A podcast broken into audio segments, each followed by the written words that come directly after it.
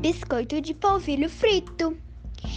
Ingredientes: 500 gramas de polvilho azedo, 2 copos de leite, meio copo de óleo, uma colher de sobremesa de sal. E 3 ovos. Modo de preparo: ferve o leite juntamente com o óleo e o sal e vira e vira por cima do polvilho para escaldar.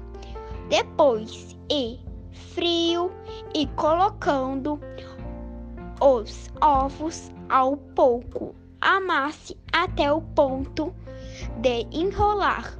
Colocar em óleo morno para fritar e virando ele até dourar, colocando em papel toalha para escorrer.